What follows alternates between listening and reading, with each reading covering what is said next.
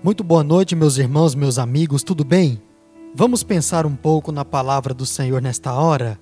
E eu quero continuar a meditar com você sobre fruto do Espírito.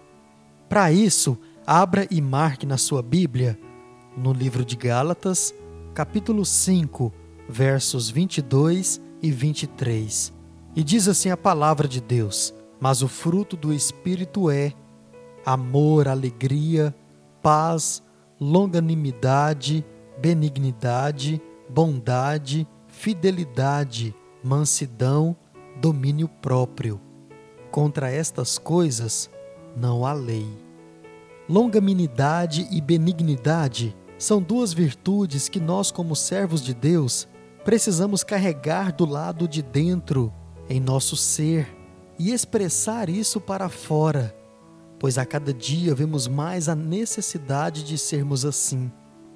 Essa qualidade é atribuída a Deus e visa enfatizar a sua restrição em se indignar diante da provocação.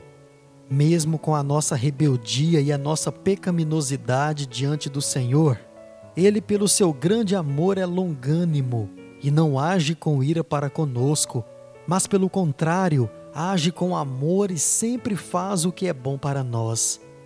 Assim também devemos agir se de fato temos o Espírito Santo habitando em nossas vidas.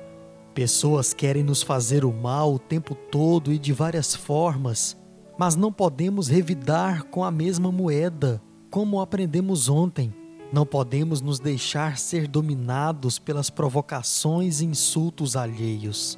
Muitas pessoas se irritam facilmente com algumas provocações, e isso não é saudável, pois a Bíblia recomenda não expressar o ódio que sentimos, mas sim perdoar, não pecar, ser longânimo e ainda agir com bondade para com o nosso algoze. Com certeza, nada disso é simples de se fazer, mas precisamos estar cientes de que a partir do momento em que entregamos a nossa vida a Deus, Agora é o Espírito Santo que decide a maneira como vamos agir. Peça ao Senhor condições para que você haja sempre com bondade e com longanimidade para com seu semelhante, pois você também tem falhas e com certeza pode precisar dessas atitudes para com você. Se o Senhor exige tudo isso de você, é porque, pela sua infinita bondade, Ele deseja te capacitar a viver assim. Lembre-se sempre: ser bondoso e tardio em irar-se faz parte do fruto do Espírito, e fruto que é cultivado pode e deve ser compartilhado. Vamos orar? Santo Espírito de Deus, haja na minha vida para que eu possa praticar estas qualidades que já existem dentro de mim. Me ajude a ter um coração bondoso na estação própria me ajude a ser tardio no falar maldoso e no agir inconsequente. Oro assim, em nome de Jesus. Amém. Amém, meus irmãos, meus amigos, que Deus te abençoe nessa noite e até amanhã, se Ele assim nos permitir, com mais um pensamento na Sua palavra.